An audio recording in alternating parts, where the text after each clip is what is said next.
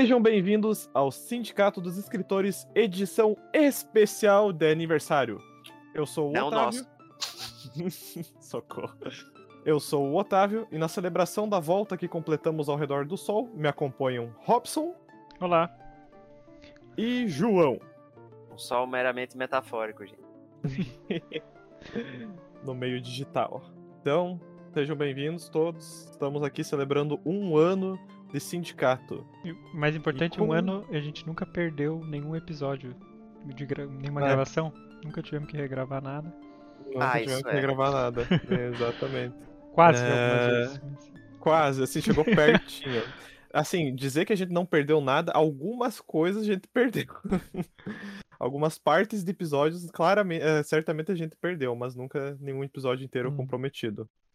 E com isso, segundo o, o TOTS Data Center, nós temos um total de 44 episódios em um ano, 31 desafios sugeridos e alguns feitos na força do ódio, 93 contos escritos, somando as produções minhas, do Por Robson nós, e do João, claro. né? Isso, por nós, completamente originais. 11 clubes do conto, trazendo aí um pouco de diversidade aos nossos programas. E agora, rufem os tambores, quantas palavras vocês acham que escrevemos nesse um ano? Nossa, não Caramba. faço nem ideia. Eu sou péssimo pra Chuta tentar aí, contabilizar essas coisas. Em 93 contos escritos, 90 Palavras. Eu vou chutar umas 80, 80 mil palavras. João, Ah, eu acho que é mais, cara. Eu acho que umas 90 mil. Nenhum dos dois acertou, mas o Tots chegou mais perto. Hum. A gente escreveu um total de Olha 77.962 só. palavras. Sou, sou bom nisso, cara. Tots tá bom no chutômetro. Colando num doc sem com espaçamento de uma linha entre um conto e outro, a gente tem um total de 148 páginas, praticamente uma, uma novela. Uma Mas é um livro, enciclopédia. um, um livro aí, o sindicato. Dá é pra um- fazer? Edição, edição primeiro ano de aniversário. Uhum. É uns contos com umas temáticas bem variadas, né? Cada As três vendas- contos muda completamente a temática do Uhum. livro. A venda É, na sua livraria mais próxima. Não ainda, pelo menos. Não tão cedo. E com isso, nessa longa jornada, nós viemos aqui hoje fazer um resgate histórico do nosso primeiro episódio. Um episódio que a gente meio que não sabia muito bem o que estava fazendo. A gente não se apresenta, a gente não a gente não lê os contos, a gente debate resumindo o que a gente tinha. Mas a- Ou seja, uma conversa no limbo. isso eu acho que depois a gente fez um, um adendo, depois a gente disse quem a gente era, eu acho que colou no início do episódio, eu acho que fez alguma coisa assim. Mas eu, o, o esquema de ler os contos foi adicionado depois, foram vários episódios sem ler Foi, os foi. contos. Acho que pelo Sim. menos uns 5, 6 episódios sem ler os contos. Sim, né? é, foi uma, uma boa rodada. É, e assim, na época a gente fazia realmente semanalmente, né? Era toda semana a gente fazia um desafio. Mais pra frente a gente começou a fazer quinzenalmente os desafios. Isso eu acho que foi É. lá pela metade, um pouquinho depois da Isso, metade. do acho que foi né? lá pelo episódio 20. Foi quando começou mais ou menos o primeiro Clube do Conto junto, né? É. Ah, né? Eu ia Pode falar, perguntar se, se vocês têm algum desafio favorito. Ah. Pois Foi. então, quando você diz, quer dizer, a proposta do desafio ou o texto que acabou sendo escrito? Não, o texto, é, o resultado. Texto. resultado. Ah, Olha, eu, eu, eu gostei bastante daquele aí que foi um, um disparate, que, que a gente deixava o outro continuar a história. Daí os três tinham input nas três histórias. Hum, Era o que aquele você do- iniciava uma cena e daí outra pessoa tinha que ir lá e continuar, a continuar. cena. É aquele eu- do- eu- dos, dos deuses gregos. É, não, tô tentando lembrar qual do- era o nome do episódio, o número pra gente. Ah, daí. Eu acho que esse a gente não fez episódio. Eis a questão. Ah, tá. Esse é É, esse não virou pré-sindicato. episódio, esse, esse Pois antecede. é, pois é, temos sindicato. essa trivia, cara ouvinte. Nós fazíamos esses desafios semanais antes por conta, sem gravar nem nada. E aí, vendo que havia um potencial de, de criar um conteúdo nisso, a gente começou a gravar. Então tem vários é, prompts que a gente nunca nem publicou. Contos não divulgados. É. Um Ah, dia, é, um dia Pois talvez. é, esse, esse fora do sindicato também era o meu favorito, mas deixa eu pensar aqui agora. Pra não. Ah, deixa eu pensar algum doce né. Então, só que não eu não sei, que- assim, na cabeça, não, não consigo lembrar quais foram e quais não foram, cara. O que eu maioria. mais gostei foi o Histórias da. de danças. De escrever. Ah, esse foi legal. Esse foi bem legal. E eu gostei bastante do texto que eu escrevi nesse. Eu gostei, do- eu gostei muito do texto que eu escrevi desse, que era da festa clandestina na, na pandemia. Esse foi bom. Inclusive, foi sugestão de uma ouvinte, que eu bem me lembro, da Elga Pataki. Ataque. Mas nesse sentido, uma que era que eu também gostei bastante foi a de Halloween. Ah, Que do Halloween foi muito foi- bom, foi muito cara. Foi muito divertido. bom. Foi Ai, muito divertido. Nós tivemos a Eh, tivemos o quê? Pode falar? história de vampiro, o pequeno vampiro Tots. Ah, sim. A, a garota com de uma lanterna. fantasia. A garota com uma fantasia de táxi que foi um inferno pra achar uma imagem na época. E o meu Jacó a Lanterna, que era uma releitura do Cavaleiro Sem Cabeça. Eu, eu- e por acaso esse dos do, do Halloween é um dos episódios acho que tem mais mais foi um dos mais ouvidos. Tipo, É temática gringa, o pessoal gosta. o, o mais ou- o mais ouvido obviamente é o primeiro, que muita gente vai e começa, né, pelo primeiro episódio.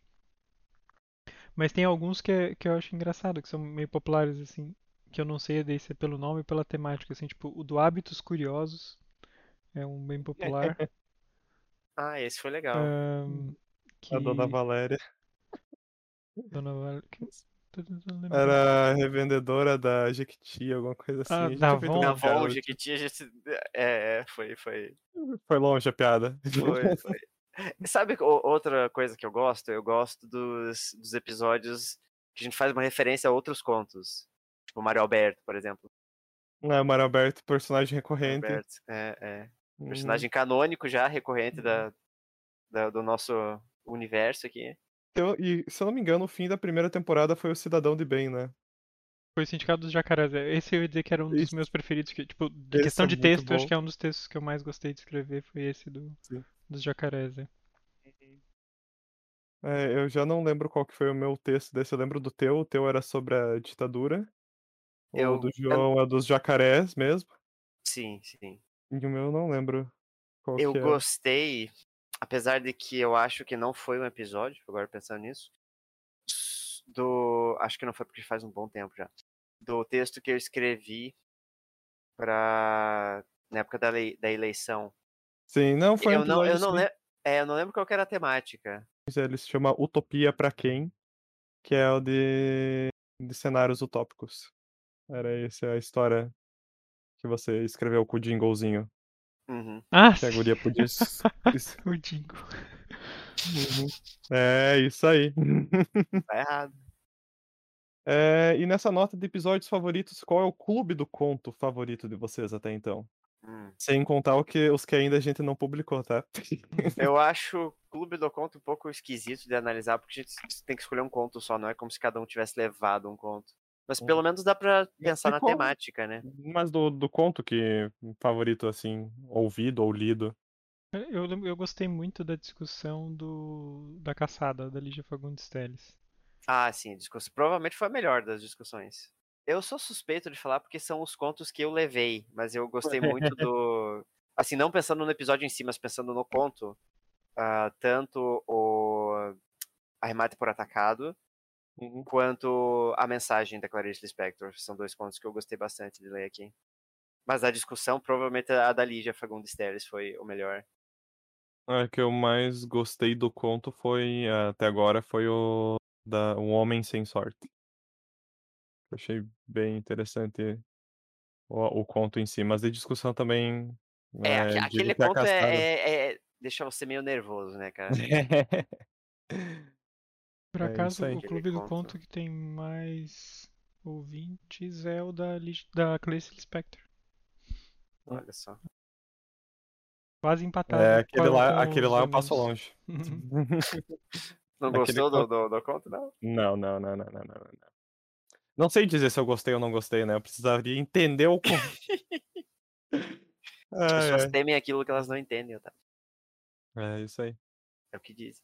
Mas então, sem mais delongas, vamos à leitura do nosso primeiro prompt gravado, não é mesmo? Sobre teorias da conspiração.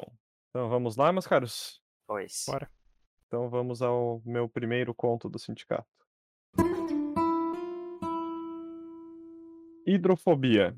Sabe aquele tipo de pessoa que você evita a todo custo, ao ponto de cruzar a rua se identificar ela na distância, vindo em sua direção? Esse era Rogério em minha vida. Conheci a figura numa festa. Era o cara que todos taxavam de doidão ou com um parafuso a menos.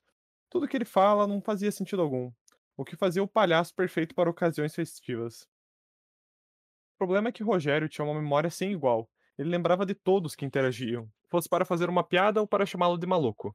Ele tratava todo contato humano como uma amizade. Para meu azar, ele lembrava de mim, mas um dos adolescentes que, num estágio de embriaguez moderado, acabou se juntando a uma rodinha que ficou rindo das coisas sem sentido que Rogério falava. O que nos traz para meu fatídico encontro com o mesmo em uma tarde de sábado. Estava indo visitar um amigo quando ouço um psiu, psiu, vindo ao meu lado direito. Faço o erro de me virar e dar de cara com Rogério. Enfrenta um expositor de refrigerantes na entrada de uma lanchonete. E aí, guri? Ele me cumprimentou com um largo sorriso amarelado. Um odor que ardia meus olhos emanava do sujeito. Tentei me fazer desentendido e seguir meu caminho, mas ele se pôs na minha frente. Tenho algo extraordinário para te mostrar, guri. Tu lembras de mim, né? Como te esquecer, Rogério? Respondi ainda tentando fazer com que ele saísse do meu caminho. Ah, que beleza. Vem cá, guri. Tenho uma teoria para provar. E você bem que pode me ajudar com esse experimento. E lá vinham as teorias de Rogério. Suas famosas histórias sempre envolviam as teorias da conspiração. Iam desde homens lagartos infiltrados no governo até a falsa morte de inúmeros ídolos pop, que ele também achava que era uma forma do povo lagarto nos manipular por algum motivo. Comecei a justificar que estava com um pouco de pressa, que tinha um compromisso importante, mas de nada importou. O cara não me ouviu e ainda por cima me puxou para o expositor de refrigerantes. Você deve estar com sede, né, guri? Ainda mais com um calorão desses. Olha, não chego a estar com sede, mas realmente está calor. Isso, isso, não importa de verdade. Preciso que me responda. Se passasse por aqui, suando feito um condenado, o que escolher para beber? Ah, provavelmente uma água, respondi torcendo para dar a conversa por encerrada. Pá! E é exatamente isso que eles querem que você pense. Eu sabia! Rogério gritou dando pulinhos, chamando a atenção do atendente da lanchonete, que apenas nos observava de seu balcão. Eu estava envergonhado com toda aquela empolgação vinda de um cara maluco, então novamente tentei me esquivar e sair dali. Que bom, Rogério. Provou seu ponto. Agora eu, realmente tenho que. Calma lá, guri. Você está com uma cara de confuso. Parece que não entendeu meu racio... raciocínio. raciocínio. raciocínio. Isso aí. Senta aí que eu vou te explicar. Novamente, sem chance de resposta, estava sendo puxado por um lunático para uma das mesas externas da lanchonete. O balconista acompanhando tudo com um olhar intrigado. Então, guri, eu descobri tudo. É mesmo? Afastei um pouco a cadeira na esperança de sair correndo, mas Rogério se aproximou com seus dentes amarelados e seu fedor ácido. Sim, é, e é tão óbvio. Está na água. O que está na água? O controle, guri. É assim que eles nos controlam. E lá vamos nós. Eles quem? Perguntei de qualquer forma. O governo. É assim que eles nos controlam. É mesmo, Rogério? Pensei por um momento que, entrando na onda dele e parecendo acreditar na sua teoria, eu conseguiria uma brecha para sair daquela situação. Mas é claro, o que você tem que tomar todo dia, muitas vezes por dia, se não morre desidratado? Água. Nós temos poderes, guri. E o governo sabe disso. Aqueles lagartões tentam manter a gente na linha, colocando água em tudo que podem. Está em todos os lugares, para minimizar os poderes. Os funcionários começaram a gargalhar com a teoria de Rogério. Vi que um deles gravava tudo, e nesse momento o lunático começou a ralhar com eles. Oportunidade que aproveitei para sair dali imediatamente. Já distante da lanchonete, olhei para trás mais uma vez. Rogério novamente enfrenta o expositor de refrigerantes, olhando para a direção oposta, na esperança de encontrar uma nova pessoa para quem explicar sua teoria revolucionária sobre a água alienadora. O vídeo já estava online quando cheguei na casa do meu amigo, e no fim das contas foi, um dos, foi uma das maiores pérolas locais registradas, dando palco para Rogério e suas infinitas teorias da conspiração que viralizaram pelas próximas semanas até seu total desaparecimento da mídia e subsequente sumiço que preencheu o equivalente a uma nota de rodapé dos jornais locais.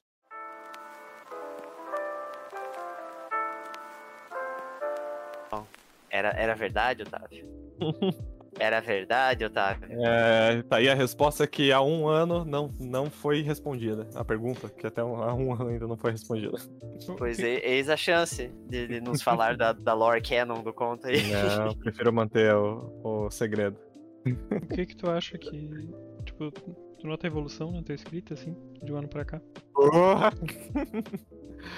Ah, eu, não- eu particularmente já normalmente não, não gosto muito de, de reler contos antigos. Porque vai me dando aquela agonia de coisas que na época pareciam boas e ou faltava experiência, faltava vocabulário. É, nesse daí, Nada que um ano não conserte, né? talvez até prática. mais. Ah, Nesse daí, eh, particularmente, os diálogos me incomodam muito. E também como eu coloquei, no fim das contas, a ideia meio apressada e não, não consegui explorar. Até eu lembro que no, no, no dia que a gente debateu pela primeira vez esse conto, uma das sugestões que o Tots deu, que faria a história ficar muito mais interessante, é na hora que o garoto olha pra trás, enquanto ele tá fugindo do Rogério, ele vê o Rogério conseguindo, sei lá, levitar a máquina de refrigerante. Eu, eu achei, eu não lembro se nós discutimos isso durante a leitura desses contos, mas eu achei que vo- você no final ia dar um, algum indício de, de poderes serem reais ou alguma coisa assim mesmo. Uhum. É, eu só dou aquela, aquela pista de que ele desapareceu, né? É, Uhum. depois que ele viralizou, de que ele virou uma, uma pessoa popular. Mas não, não deixo claro se é porque o que ele falava era verdade, se foi por alguma outra ocasião, se não tem nada a ver com nada. Tomou um chazinho de sumiço. Isso aí. Foi pra outras bandas. Mas e vocês, o que acham do conto ouvindo ele novamente? Depois eu perguntei Bom, isso, se é, você debate. via. De certa. Pode falar, Tassi. Eu perguntei se, se, o, se o Otávio via evolução, porque eu ia dizer que eu vi bastante. Agora. Porque você não percebe assim, né? Semana a semana. Mas, mas quando você olha com um intervalo grande, assim, que realmente o- os diálogos mesmo melhorou bastante. Uhum. É, aqui eles estão ruim, ruim mesmo. Aqui é, é, é ruim, cara. Até mesmo algumas descrições, é uma, um problema que eu tinha bastante mais no começo, hoje já nem tanto. Ainda tenho em alguns casos, mas era o tempo verbal, Uhum. que, que ficava pulando de pra- presente para passado numa, numa mesma frase. Era algo que Como uma pessoa de verdade. É, era um negócio que o, o Tots apontava bastante nos meus textos, que era a questão da- das frases perderem o sentido por conta disso, né? Ou Uhum. ficarem extremamente confusas.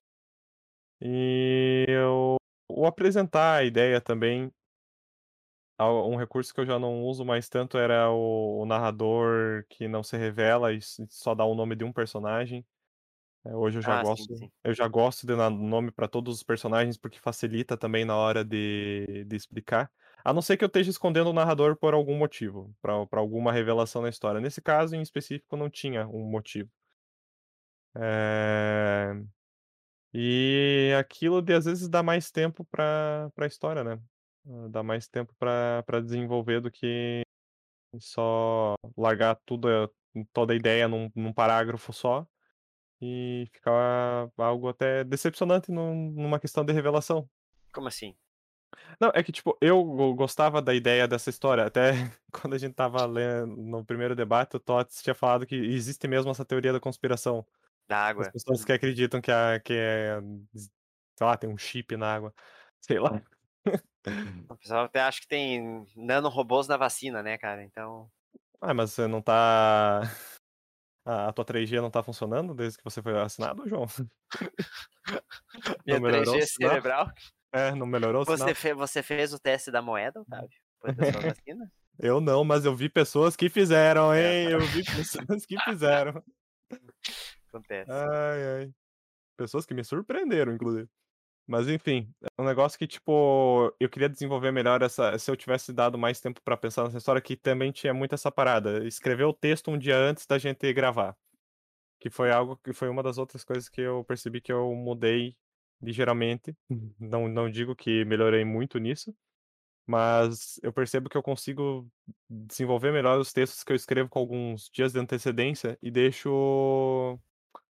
Deixo passar um tempo, né? Sim, deixo pensar. Cozinhar a ideia e depois, quando volto, já consigo melhorar uns dois, três parágrafos ali. Acho que é normal, Eh, né? né. Pois é, é o normal, só que, tipo, no no ritmo que eu tinha nessa época não não funcionava assim, né, não funcionava isso, porque eu não não dava tempo, né. Uhum. Eh, e aí eu eu acho que, tipo, por exemplo, nessa história ali, tipo, ah, o Rogério revela o que ele acha ali numa fala e daí o personagem já sai e e já vai para o final, sabe, eu não eu eu não gosto muito de como eu resolvi isso. Hoje se eu fosse escrever de volta esse conto, provavelmente eu reestrutaria ia fazer uma reestrutura total, sabe. Até, quem sabe, adicionar mais cenas pra melhorar o contexto da história. E é essa questão, né. pro desafio do aniversário de 2 anos. Né, Reescrever. É. reescrever o primeiro conto. Primeiro conto. É, fica aí o spoiler.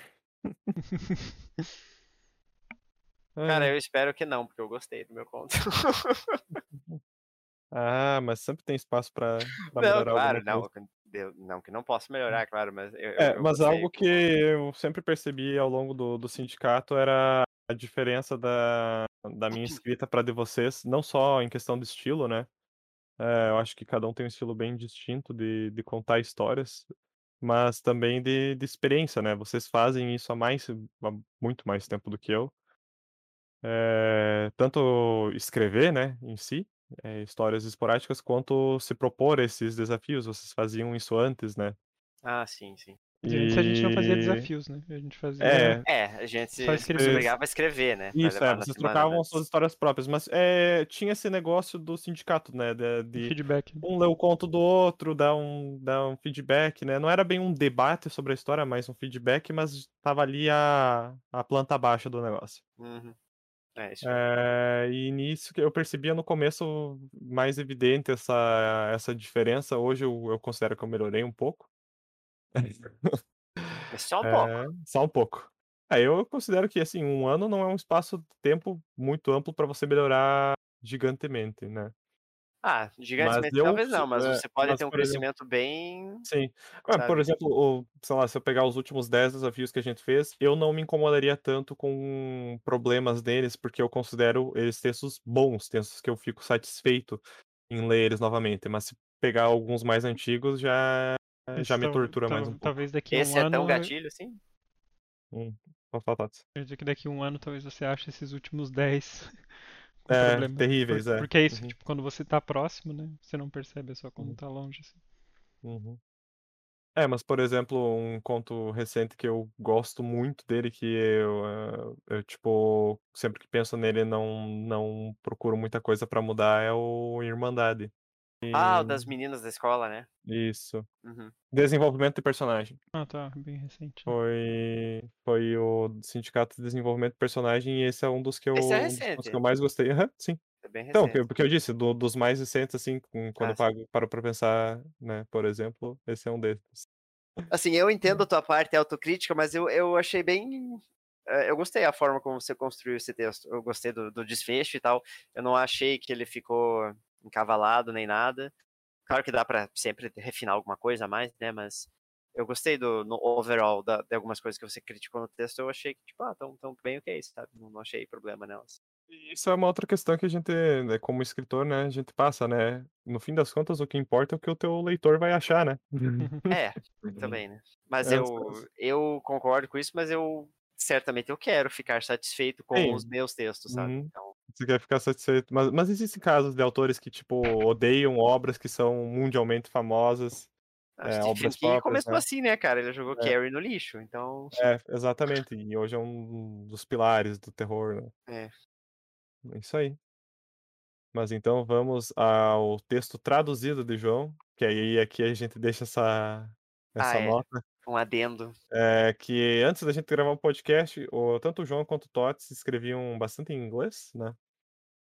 É, eram mais priorizei escrever em Eh, inglês. o Tots principalmente porque ele estava escrevendo uma história contínua em inglês naquela época, né. O João Uhum. também estava escrevendo os contos dele os contos de fantasia dele em inglês. Uhum. E aí isso meio que veio no primeiro episódio, porque a gente não não se importou muito de de ler o conto ou algo do tipo, só que já do segundo episódio em diante padronizou todos os contos em português. É, porque se se fosse para o leitor ter Uhum. acesso, seria mais interessante Seria mais todos interessante. Uhum. todos pudessem ler. Sim, a partir do segundo episódio, a gente começou a escrever só em português, e daí eu não lembro em qual episódio foi sugerido pra gente começar a ler um trecho, e daí depois esse trecho evoluiu pro texto inteiro na íntegra. Uhum. Isso aí. Que é pra Eu- dar mais contexto pro, pro ouvinte e tudo mais. Não tinha nem mais chance. Aí Mas já. então, vamos a junho de 2009, João. então, o palco é seu. Rumores. Droga, droga, droga! O homem caminhava de um lado para o outro sem parar, passos mais apressados a cada volta, até que um abrir de portas cessou sua marcha. Você está atrasada. Houve outros problemas a serem resolvidos. De qualquer forma, estamos ferrados. O que aconteceu? O cantor, ele quer cair fora. Cair fora? Cair fora. A mulher que acabara de chegar colocou sua maleta sobre a mesa e sentou-se. Sente, vamos conversar. Você pensa melhor quando está calmo. O homem obedeceu. Então ele quer cair fora. Ele assentiu. Não tem problema. Já era esperado. Podemos dar um jeito nisso. Você disse que isso era esperado? A fundação lida com esse tipo de problema o tempo todo. Você é novo aqui, então é esperado esse desconforto. Certo. Qual é o protocolo? Verificamos a situação e encontramos um caminho para uma continuação ou uma sessão. Qual é o mais provável? Isso depende do que eles querem. Ele disse alguma coisa para você? Só que ele quer cair fora, que já se cansou das viagens e tudo mais. Ele quer um pouco de ar fresco. Parece como uma continuação para mim. Agora só precisamos pensar numa forma de facilitar a passagem. Como o quê? Geralmente a maioria opta pela morte. É simples, comum e não deixa muita gente fazendo perguntas. Mas ele é bem famoso. Tem certeza que vai funcionar? Sempre funciona, mas nunca é perfeito. Na maioria das vezes, isso é preferível a deixar uma apólice, caso eles mudem de ideia algum dia e decidam voltar. Lembra da garota de 2003? Claro. April, ou algo do gênero, né? Essa mesmo. No final das contas, ela não queria que seu legado fosse esquecido. E aí, um clone resolve. Não é a melhor escolha, mas era a melhor que tínhamos na época para a ocasião. É claro, como eu disse, não é perfeito. Você sabia que os rumores sobre ela começaram no Brasil como uma piada? Eu vi algo a respeito. Aquele povo tem talento para rumores estranhos, pelo visto. E que talento. De qualquer forma, aquela piada ganhou mais e mais atenção. Aí algumas pessoas levantaram suspeitas e tivemos que intervir. Ainda é um problema não resolvido, e somos bastante cautelosos com isso. Então você está me dizendo que um clone está fora de cogitação?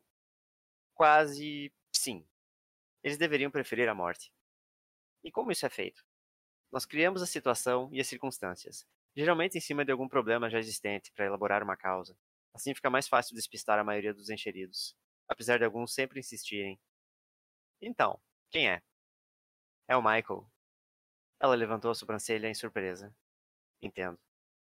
Bem, podemos usar as alegações de abuso de menor. Elas já têm se acumulado há algum tempo. Eles têm muita ousadia. Tem gente que está desesperada para conseguir um dinheiro fácil, meu amigo. E como é fácil tentar extorquir os ricos a pagarem pelo silêncio. As coisas são assim. Então você sugere suicídio? Não. Isso poderia fazer parecer como uma confissão de culpa. Não. Isso poderia fazer parecer como uma confissão de culpa. Algo mais próximo de negligência, talvez.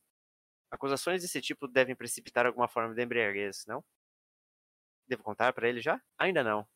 Ainda temos alguns detalhes para acertar. Obrigado. Você é um presente do céu. É apenas experiência, meu amigo.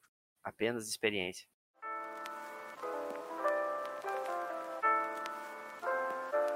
Não lembrava desse texto. Mas eh, quando chegou na April, eu já tinha lembrado, acabei lembrando do resto. Cara, eu tenho a mesma sensação, porque quando eu fui ler esse texto, até, até a hora que eu li Michael, eu pensei, porra, mas de quem que eu tô falando? Porque eu tinha confundido esse texto com aquele da. Da.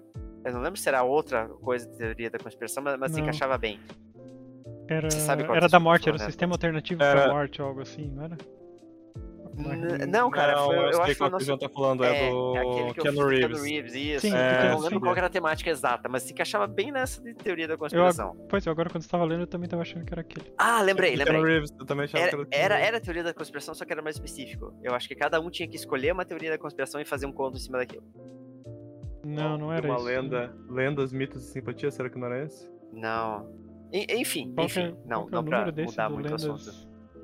No Lendas, mitos e simpatias? Ah, esse eu lembro. Esse eu lembro o texto que eu fiz.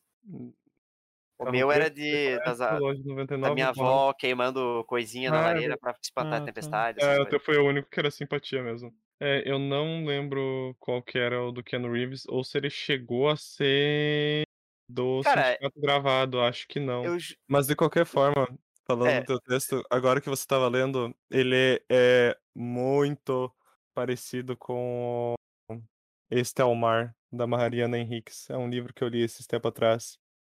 A ideia dele é a mesma, no caso. Uhum. Ter todo um sistema. No caso, você trata como um sistema, né? Que Uhum. lida com esses artistas. É, o Estelmar trata que são deusas que criam esses astros, né?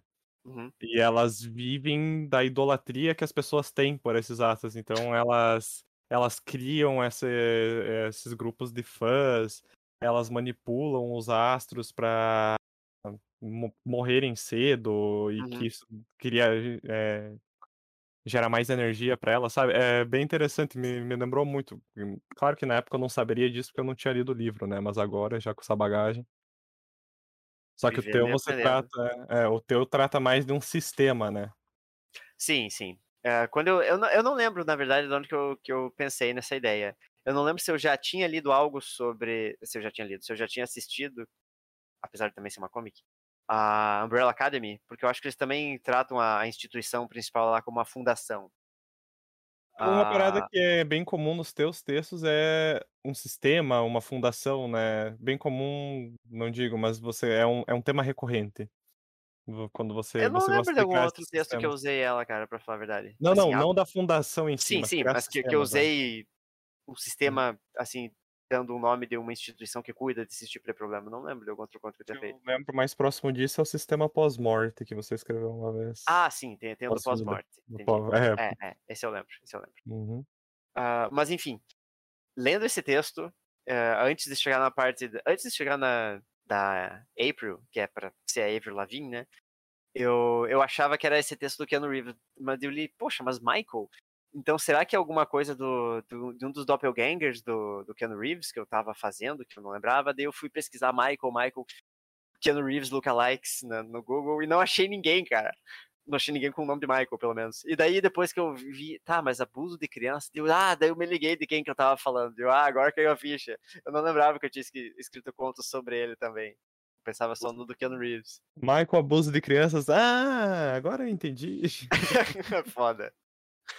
É. Mas, enfim, eh, relendo esse texto, aliás, relendo e traduzindo, né, para o português, eu fiquei bem feliz como ele ficou. Fiquei bem feliz com o resultado, tanto da da tradução quanto lendo ele um ano depois.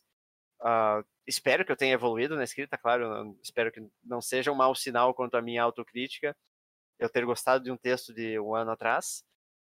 Claro que daria pra melhorar coisas nele e tudo mais, mas eu eu fiquei bem satisfeito com a proposta, com com o que eu co consegui transmitir nesse texto, dada a proposta.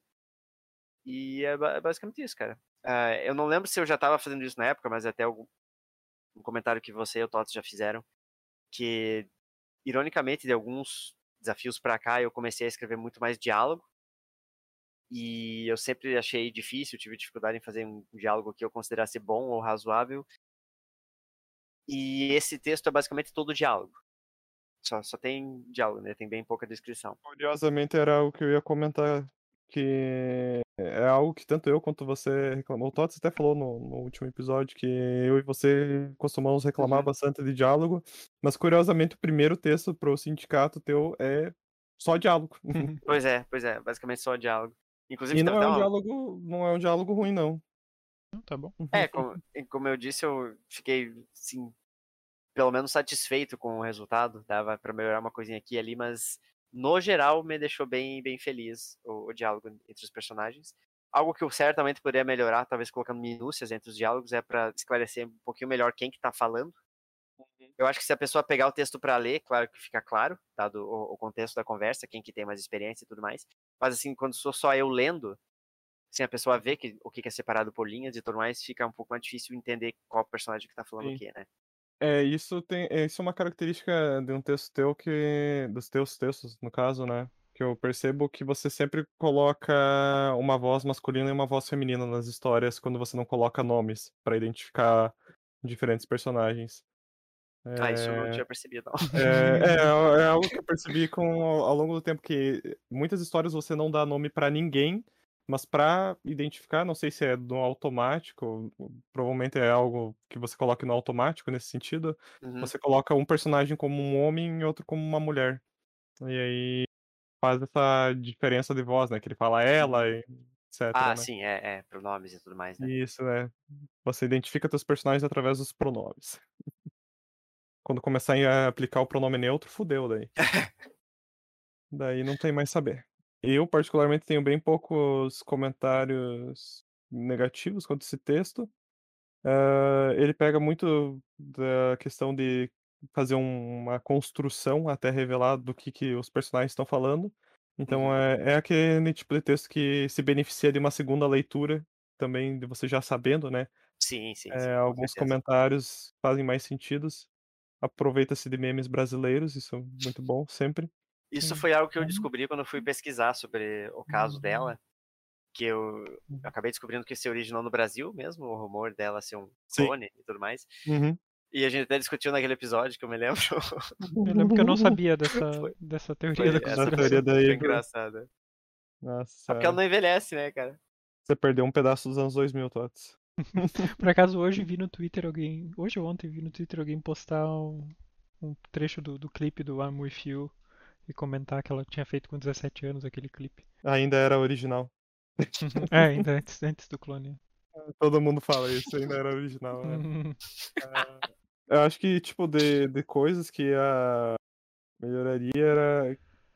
hum, Seria, são, são coisas pontuais e Uhum. não relevantes, tipo, ah, é, vamos sentar, daí o homem obedeceu, tipo, tirar pequenas descrições que Ah, sim, poderiam na, juntar na verdade, diálogos. em, mas, tipo, inglês, em é. inglês eu usei uma palavra melhor. Obliged, né? É, obliged, que, que- que é como Uhum. se fosse.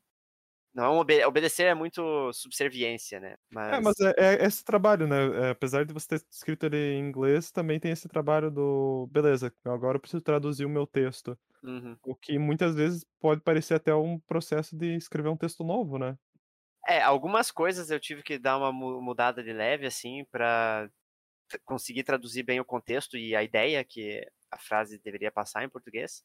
Mas, no geral, eu fiquei bem satisfeito com a tradução também, sabe? Fiquei bem, bem satisfeito mesmo. O que eu ia dizer sobre, sobre os diálogos é que eu, eu acho que que dava pra melhorar era tentar dar um pouco mais de voz realmente, porque eles estão, parece que os dois são duas pessoas muito formais e robozinhos de Uhum. que seguem um protocolo, tipo atendente de telemarketing assim.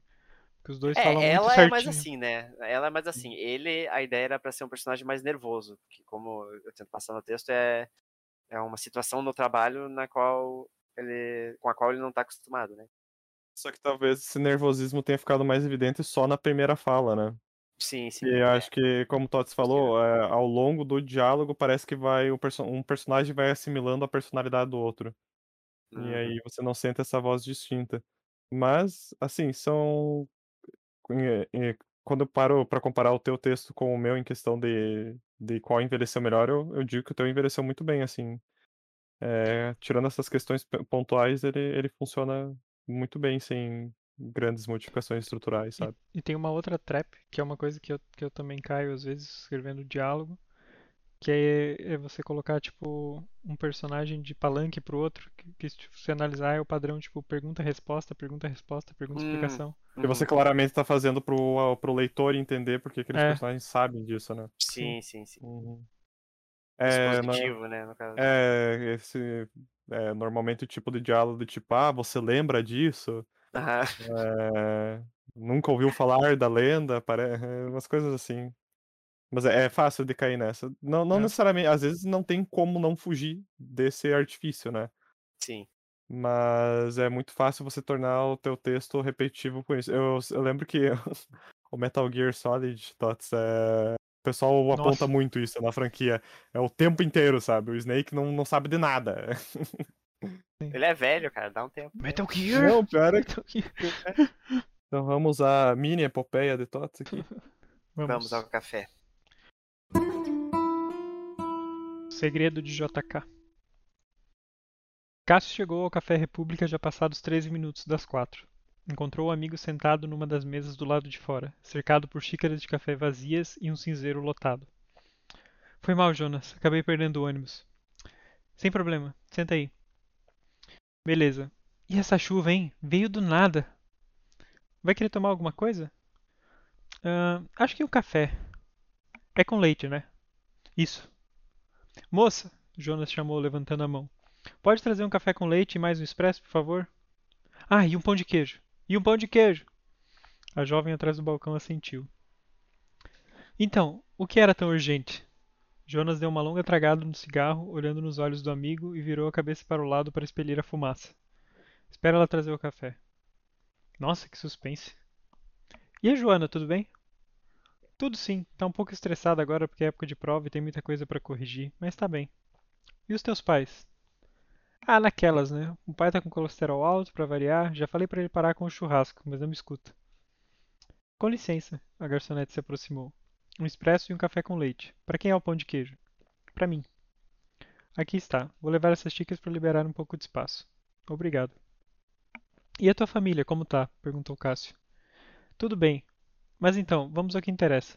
Jonas puxou de dentro da mochila uma pasta azulada surrada e pousou sobre a mesa. Lá vem. De todas as mortes de pessoas importantes mal explicadas, qual leva o ouro? Uh, John Kennedy? Não, do Brasil, porra. Ah, não sei. Você acertou as iniciais, disse Jonas, tirando da pasta uma cópia de primeira página de jornal onde se lia Juscelino Kubitschek morre em desastre, e logo abaixo a foto de um Opala totalmente destruído. Ah, verdade. Essa era bem mal explicada, né? Tinha uma coisa dos militares terem feito atentado. Mal explicado é pouco. Tem vários relatos diferentes sobre como ocorreu o acidente. A versão oficial é que um ônibus bateu na lateral do carro e fez o motorista perder o controle e bater de frente em uma carreta. Mas não tinha algo sobre um franco-atirador? Sim, tem uma teoria que o ônibus nenhum bateu no carro, que alguém atirou no motorista. O próprio motorista do caminhão disse que ele vinha debruçado, como se estivesse desacordado. Caralho! E depois, quando exumaram o corpo, um perito disse que tinha um buraco no crânio mesmo. Mas não deixaram ele fotografar. Não tinha algo sobre uma bomba também? Sim, era o modus operandi clássico dos militares na época. A teoria é que teriam colocado a bomba quando eles pararam no Hotel Fazenda em Engenheiro Passos. Porque o dono desse hotel era um milico ligado ao SNI. Mas sabe qual é a parte mais maluca dessa história toda? Qual? Em 7 de agosto de 76, uma semana antes disso, saiu uma notícia na rádio dizendo que o JK tinha morrido num acidente, a caminho da fazenda dele no Distrito Federal. Não creio. É sério isso? Sim, nunca foi explicado. Ele tinha planejado ir para a fazenda nesse dia, mas acabou desistindo na última hora. O secretário dele até falou depois que ele achou que estavam querendo matar ele. Que loucura, dessa parte eu não sabia. Foi isso que você descobriu? Não, isso é algo que sempre se soube. O que eu tenho para te contar é bem mais chocante. Nesse momento, Jonas deu uma longa tragada no cigarro, seguida por um gole de café. Anda, fala logo. O JK não foi assassinado. Ué, mas não é essa a teoria da conspiração? O que você descobriu então que é, que é tudo mentira? Nada. O JK não foi assassinado porque ele orquestrou a própria morte. Jonas deu uma longa tragada com o um sorriso estampado no rosto, enquanto se deitava com uma expressão de incredulidade na cara do amigo. Não, pera. Orquestrou? Do tipo não morreu? Ou você acha que foi suicídio? Se fosse suicídio, eu ia dizer suicídio. Orquestrou mesmo, não morreu. Mas por quê? Como? De onde você tirou isso? Em 96, quando exumaram o corpo do motorista, começou a surgir o boato de que o caixão do JK teria sido enterrado vazio. Fui rastrear a origem desse boato e descobri que ele veio de um dos funcionários do IML do Rio de Janeiro, que disse isso para uma repórter. E como isso não saiu nos jornais? A reportagem nunca foi ao ar. A polícia militar chegou lá na hora da reportagem e apreendeu a câmera com fita e tudo. Mas o cara nunca, nunca mais falou sobre isso. Foi o que eu me perguntei. Então fui atrás da lista de empregados do IML naquele ano para descobrir quem era esse cara. O nome dele era Jesus da Silva Santiago, e adivinha, morreu poucos meses depois do JK. Morreu como? Ataque cardíaco. Tinha 36 anos. Ah, sim, aquele tipo de ataque cardíaco que acontecia frequentemente durante a ditadura. É possível. De qualquer forma, consegui encontrar a jornalista que fez a reportagem, morando em Nova Friburgo. E ela confirmou a história? Disse que o boato estava errado. O caixão do JK não tinha sido enterrado vazio. Ele chegou no IML vazio. E lá colocaram outro corpo indigente no caixão. Não. Sim. O caixão ia ficar fechado de qualquer forma, porque o corpo estava supostamente irreconhecível. Bom, pelo estado que ficou o carro, Cássio apontou para o jornal. O lado do passageiro tinha ficado completamente destruído, atravessado pela carreta. E nunca exumaram o corpo? Nunca esteve em questão. Infelizmente, ela não tem nenhuma prova ou registro, é só a palavra dela, mas foi suficiente para me deixar com a pulga atrás da orelha. Tá, mas tem alguém enterrado no lugar do JK? Onde é que ele tá? Ou você acha que desovaram o corpo dele em algum outro lugar? Cássio perguntou. O amigo sorriu.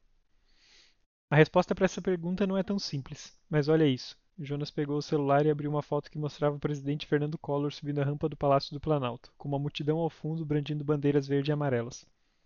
A posse do Collor? Sim, mas olha aqui. Jonas deu um zoom no canto inferior esquerdo da foto. Atrás dos guardas. Cássio chegou mais perto e cerrou os olhos. Era possível ver várias pessoas do tronco para cima, algumas só a cabeça, todas acompanhando o novo presidente. O que é que tem? Aqui! Jonas apontou um homem de terno e, olhos, e óculos escuros. Sua face estava parcialmente coberta por outro homem que passava na sua frente. É ele. Ou um sósia. Mas você acha que ninguém ia notar? Tá todo mundo prestando atenção no Collor. E além do mais, ninguém mais falava do JK nessa época, já tinha passado 14 anos. E o que ele foi fazer ali? Só assistir? Então, tem outra de 2015. O Jonas mudou para outra foto. Era muito similar à primeira. A mesma rampa, os mesmos guardas, mas nesta o povo estava mais distante, do outro lado da rua. Está um pouco mais longe aqui, mais ou menos a resolução é maior. Jonas deu zoom no meio da multidão, e lá estava o mesmo homem, com o mesmo terno e os mesmos óculos. Não, aqui tem que ser outra pessoa. Ele está igual nessa foto aqui. Cássio apontou para, para a pequena foto no jornal. Parece até mais jovem, e aqui diz que ele ia fazer 74 anos em 76. Então nessa foto ele já teria mais de 100. Desculpa, Jonas, mas não faz sentido. Concordo plenamente. Por isso continuei pesquisando. O Jonas passou para a foto seguinte. Esta era em preto e branco, com a qualidade muito baixa. Nela via-se uma multidão descendo numa rua, carregando bandeiras negras. Greve geral de 1917. No canto esquerdo da foto, um círculo vermelho marcava um homem com terno e chapéu. Cássio, franziu os olhos. Até é para dizer que é parecido, mas a resolução não ajuda. Além do mais, ele era criança nessa época, adolescente no máximo. Tem outra melhor. Jonas passou para a foto onde havia uma imensidão de trabalhadores em frente a uma fábrica. Nesta, a semelhança era inegável. Ok, Cássio suspirou. Onde você quer chegar, Jonas? Pode ser o pai dele nessa foto, ou alguém parecido. Tenho mais uma e então você me diz o que acha. Essa última não era exatamente uma foto, mas uma pintura realista. Esse é o Pedro I? Sim, assinando a abdicação, abril de 1831. Esse senhor ao fundo, no lado esquerdo, é familiar? Cássio balançou a cabeça e tomou o resto do café de uma só vez. Eu acho que tô com a pressão baixa. Vou pedir outro café. Eu falei que era importante. Tá, me diz, qual a teoria? Você acha que o JK era. É, eu tenho convicção e provas que Juscelino Kubitschek é um viajante do tempo. Olha, Jonas, é, eu gosto muito de você, mas não leve a mal quando eu digo isso. Eu acho que você está indo um pouco longe demais nessa teoria da conspiração. Cássio, você que não me ouviu direito, eu tenho provas. Isso que eu te mostrei é a ponta do iceberg. Eu passei dois anos pesquisando isso, olhando arquivos de museu e o Diabo A4. Tem mais fotos, tem relatos em diários de pessoas sobre essa pessoa de grande influência que aparece do nada.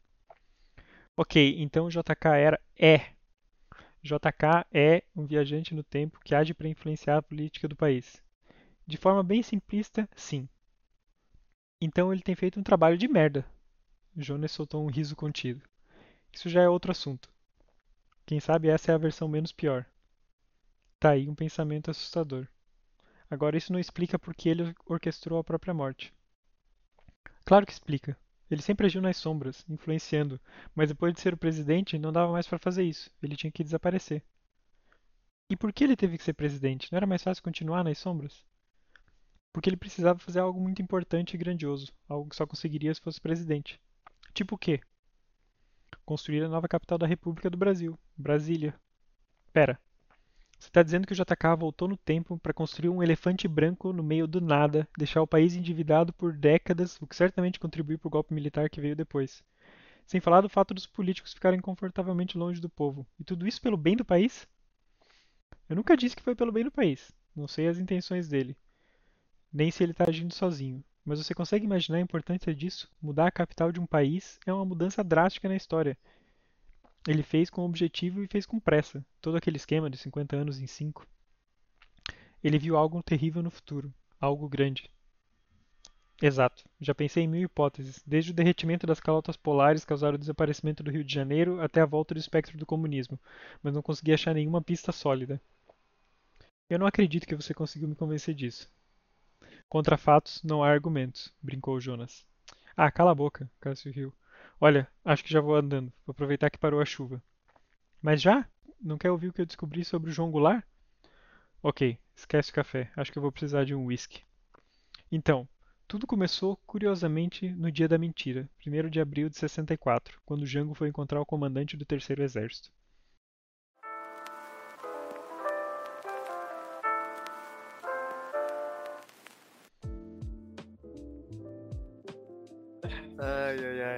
Pois, eu, eu me lembro ó, da capa desse episódio, se não me engano, não foi aquela treta da foto do celular? Isso. É o jornal, é o Nossa, jornal foi do, legal, do, do A JK. foto do Juscelino. E, é, do nossa, isso foi muito legal. Uhum. Muito legal mesmo. Mas e aí, Tots, o que você sentiu lendo esse texto novamente? Há vários problemas com o diálogo também.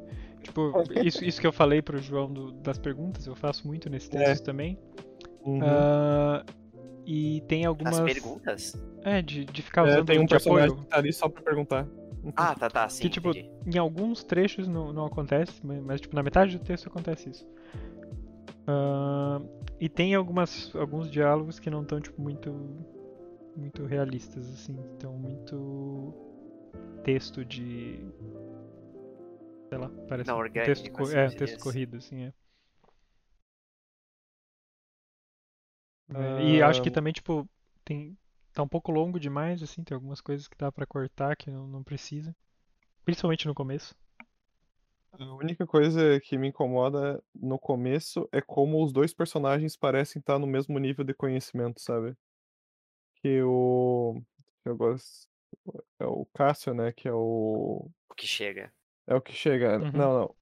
Sim, O Jonas é o que explica a teoria da conspiração, né? Exato. Sim. É, E tá. Cássio é o que chega. É, tá. O Cássio, tipo, no começo ele vai jogando uns fatos de Juscelino que não eram tão comuns assim. Tipo, eles têm um nível de conhecimento bem próximo. Daí que o Jonas começa a apresentar. É, eu sentiria que o personagem seria bem mais hum, perdido e até um pouco mais desinteressado é, pra, pra tornar a história mais real. Porque, porra, o cara faz uma curva enorme pra chegar no argumento dele. Mas eu acho Mas que, tipo, assim, essas é coisas. o- mais opinião, né, no caso. O que ele sabe, o que o Cássio sabe é quase nada, é só que o que o Juscelino, tipo, um pouco, ele sabe um pouco da, dessa Uhum. teoria da conspiração que existe mesmo. Pois é. Mas eu, tipo, não acho algo muito fora do normal, assim, tipo, Uhum. eu acho que é uma é É. de conhecimento bem popular ainda mais. E, tipo, supostamente aqui, como os dois se conhecem, né, são amigos, ele tá bem inteirado dessas coisas, né? Porque o Uhum. amigo, sei lá, Sim, sim. estuda isso, trabalha com isso. Isso até ah, fortalece o fato porque ele fala. Desse esse texto, pra mim, ele é quase, é, agora ouvindo o Tots lendo, ele é quase a planta baixa do, dos viajantes do tempo que o Tots criaria depois. Uhum. Deve Foi, ter, acho foi. que uns três, três contos dele sobre nós, né? Essa, essa ideia de, de uma organização trabalhando pelo melhor futuro do Brasil. É, só que aqui era o contrário, né? Esse aqui era tipo. Aí era o contrário, Quer dizer, exatamente. então não necessariamente o contrário, eles não entram no por, por que, que ele tá fazendo isso. Mas é, tá aí uma É isso ideia mesmo. interessante de escrever depois o, o Otávio e o João encontrando o JK. Uhum. Ai, ai, tomando cafezinho. Ai, muito bom. Mas, pois é, cara, é, apesar de ter falado dos diálogos ouvindo e até vendo no documento, não me incomodaram tanto. Ah, acho que você até escreveu muito bem eles. Eu gostei muito tem um do. ano, não, né? do Brasil, porra. Aquilo É, ali foi, foi bem, bem real pra mim. É, então tem alguns que estão bons, assim, mas eu, tipo, pra mim tá muito inconstante, assim, tem alguns bons e outros que estão meio, meio engessados. Mas eu gostei bastante do texto em geral. Inclusive é um. É bem gostoso reler esses textos tempos depois. Pra, pra lembrar, né, tudo que a gente discutiu nos outros episódios, nos antigos, e, e mostrar como que surgiu toda essa ideia do podcast, né? Como é que foi se desenvolvendo Uhum. até chegar no formato que tá hoje. Uhum. Tá, então, se tu pudesse mudar algo assim importante nesse texto, Tots, o que que você mudaria? Ahn, fora as coisas pequenas de diálogo, eu acho que eu ia cortar esse início aqui pela metade. Tipo, esse- Uhum. todo esse diálogo inicial que eu De coloco. família aí. É, porque eles ficam falando da família antes de apare... antes da. Porque eu acho que a Sim. ideia no, no início era tipo isso, era esperar pra começar a falar sobre a teoria da conspiração só depois que a moça se- saísse, sabe, de, de café, perto, né? assim. Uhum. Mas, tipo, não, não adiciona nada ao texto. Eu acho que tem um detalhezinho interessante no fim desse diálogo que é uma característica do, do Jonas, que o cara, tua família, ele fala, vai bem, e ele já corta o assunto pro, pro que interessa. Claro que pode não ser proposital, mas mostra que é uma pessoa que tá tão perdida naquilo que ela tá estudando, Uhum. na- nas próprias pesquisas, que ele não se importa mais com as pessoas ao redor necessariamente, né? Ou é, ele acha trivial falar sobre a família e tudo mais. Enquanto o Cássio fala, ah, né, pai, pressão alta, foda, né? É, tipo, vê que é uma pessoa que perdeu um pouco do. Para uma pessoa tão preocupada com um possível viajante no tempo mudando a história do país, ele tá bem pouco preocupado com as pessoas ao redor dele, saca? Perdeu a noção da realidade, né? Perdeu a noção da realidade. é. Isso daí é um traço de personalidade que deixa transparecer. E eu acho que esse diálogo ah, funcionaria bem pra uma cena gravada, sabe? Ah, de tipo, não necessariamente tá levando a história pra frente, mas tá me contando quem são esses personagens. E eu acho que serve aqui também nessa cena como ela tá construída. Então, eu particularmente, como leitor, não, não, te, não tive tanto problema com ela. Achei até divertido a, a forma que eles falam, da, ou pelo menos que o Cássio fala da família dele. O Que que, que você sentiu que mudou mais nesse, nesse um ano? O que, que você evoluiu? O que, que você sente diferente? Ah, eu acho que melhorou os diálogos, no geral, assim. Quer dizer, tipo, sinto que, que melhorei, se calhar, em todos os aspectos, assim, mas aqui, aqui nesse texto, como é muito diálogo, é, me, me chama mais atenção. Isso aí. Acho que o poder de concis- ser conciso também no- nos textos e, e principalmente depois de fazer alguns textos para edital, de tentar cortar, ou tipo, tinha aqueles editais que tinham um limite, né, de, de tamanho. Então, tipo, esse exercício de reescrever as coisas, tentar fazer caber, tentar deixar só o que importa Cortar, né? realmente. Uhum. Ah, eu acho que é isso. Eu acho que, tipo, se eu fosse reescrever e editar isso aqui, eu conseguiria cortar umas gordurinhas, assim. Hum. E, e outra coisa que mudou também, que não é especificamente sobre esse texto, mas é, é a questão de conseguir escrever algo, ah, tipo, direto, assim, né? Depois você com- começa a se acostumar com, com sentar e escrever, com os desafios. Então você não fica, não ficar muito pensando, assim, ou ficar travado, né? Esse, esse exercício criativo de vou escrever sobre isso e pá, escrevo. Uhum. Penso logo, escrevo. Não ficar balbuciando a ideia. Hum. E em aspectos de pesquisa, você acha que mudou alguma coisa? Pois depois desse você continua escrevendo vários textos que exigiam, né, uma, uma boa pesquisa da tua parte. Uhum. Ou você acha que isso ainda é um processo que le- leva muito tempo? Coisas assim. Sim, acho que, acho que o que mudou é que com- quanto mais eu escrevo textos assim, mais eu quero pesquisar e mais eu demoro. Até porque, tipo, eu vou, eu vou indo mais fundo e buscando mais, mais coisas. Pra ficar Cássio, melhor a pesquisa. A assim, auto-inserção do Tots na história. Mas beleza, então. Temos um redebate. Temos um Redeba- redebate. Sim, senhor. Um, E um pra- rebate, pra will. quem quiser o- o- ouvir o debate original, a gente deixa o link do primeiro episódio. Vão lá dar mais, é, Mais ibope. mais ibope pro primeiro episódio. Não, não, tem, tem que fazer esse episódio ter mais. Ter mais Ah, Mais é, é. que o engajamento primeiro. primeiro, né? Então tem que linkar o primeiro episódio com esse e esse com o primeiro episódio, e daí a gente faz um ciclo sem fim. Isso aí, cara. É, então, vai lá ouvir agora o primeiro episódio e ver como esse sindicato evoluiu nesse um ano. É, talvez nem ouça inteiro, só ouça um pedaço É. pra ver, nossa, melhorou mesmo, é melhor. Eu acho que sim, Nossa, a qualidade de áudio, fica, fica a questão, qualidade- o que, que melhorou mais, se foi a nossa escrita ou se foi o podcast nesse tempo. Comparativamente. É, em questão de, tipo, a gente aprendeu, assim, não, não digo que somos os melhores apresentadores da história, mas aprendemos Eu a digo, nós apresentar. somos os melhores apresentadores da história. É tipo Tots aquela vez. Eu escrevo melhor- os melhores textos que eu já li são os que eu escrevi. Quando que eu falei isso? Não- Eu também não não lembro. lembro, eu não lembro, acho que foi no no episódio de inspirações, eu acho. Ah, Ah, sim. eu me inspiro, eu sou muito bom. É, é, você falou, soltou essa máxima. Pra mim, os melhores textos que eu já li foram os que eu escrevi. Eu, lembro- eu não foram essas palavras, mas eu lembro, eu lembro É, vagamente né? disso, assim. Mas é, né, cara? Se, Não eu, se eu não vou dar moral pros coisa meus que- textos, quem vai? Então, meus caros, aqui encerramos a jornada de um ano. Ou Ah, revigoramos a jornada de um ano, né? Revigoramos, né? Revigoramos também. Encerramos um ciclo, iniciamos um outro. É. Ah, em meados da etapa final de nossa temporada, né? Nossa segunda temporada de, de É. podcast. Cara, umas coisas que gostaria de deixar aqui registrado como. Pra, particularmente para mim, o sindicato tem sido uma experiência bem positiva. É, é, até no episódio de Inspirações é, eu cheguei a comentar como a escrita era um negócio que eu me desanimava muito fácil e que o sindicato virou parte da rotina, né? Uhum. Até agora, pro próximo mês, já dando o aviso, vai ser meio estranho ficar sem escrever por um tempo.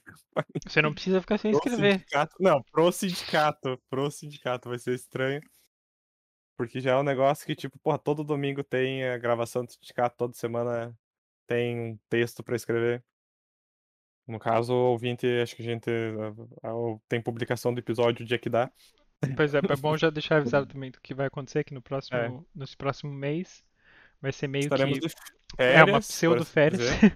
mas vai ter episódio, por acaso vai ser o mais regular, porque foi a primeira vez que a gente planejou o release dos episódios. Então nós vamos ter esse episódio Ai, que, ai. que vocês estão ouvindo agora, que vai ser no Isso. dia do aniversário, e depois teremos três clubes do conto especiais ah, de do mês de Halloween. outubro, né? Então são todos Uhum. contos de terror. Uhum. Ah, Os decolonizadores estão indo pro colonizador, hein? Mas sim, temos um mês de Clube do Conto. Ah, tivemos que inverter um pouco a, a rodada dos ah, autores latino-americanos não brasileiros, mas vamos encerrar essa rodada posteriormente. Sim, falta um que vai ser na segunda Falta. semana de é, novembro. o meu. É, por aí, por aí. e é isso. Eu que- Não sei se alguma aproveitar. coisa pra dizer. Sim, eu ia perguntar o que, que vocês esperam do futuro do sindicato. Do O futuro do podcast, você disse? É. Uhum. Hum, Alcançar uma marca consistente de ouvintes e uma marca consistente de postagens. Ah, sim, sim. Seria, seria Aham. certamente divertido. Uhum. Cara, eu, eu espero conseguir trazer mais convidados, porque eu gostei bastante do que a Lígia participou, por exemplo.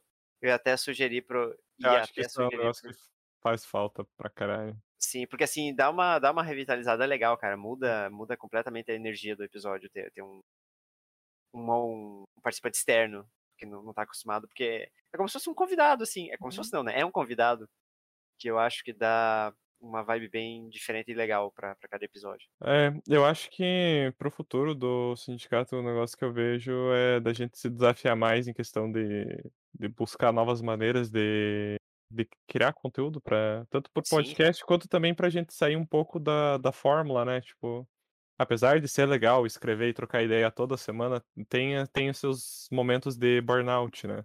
Sim, com certeza. Eu acredito que. Inclusive, essa, pra mim, pelo menos, essa mudança de inserir contos lidos do É, o clube ajudou conto é um passo.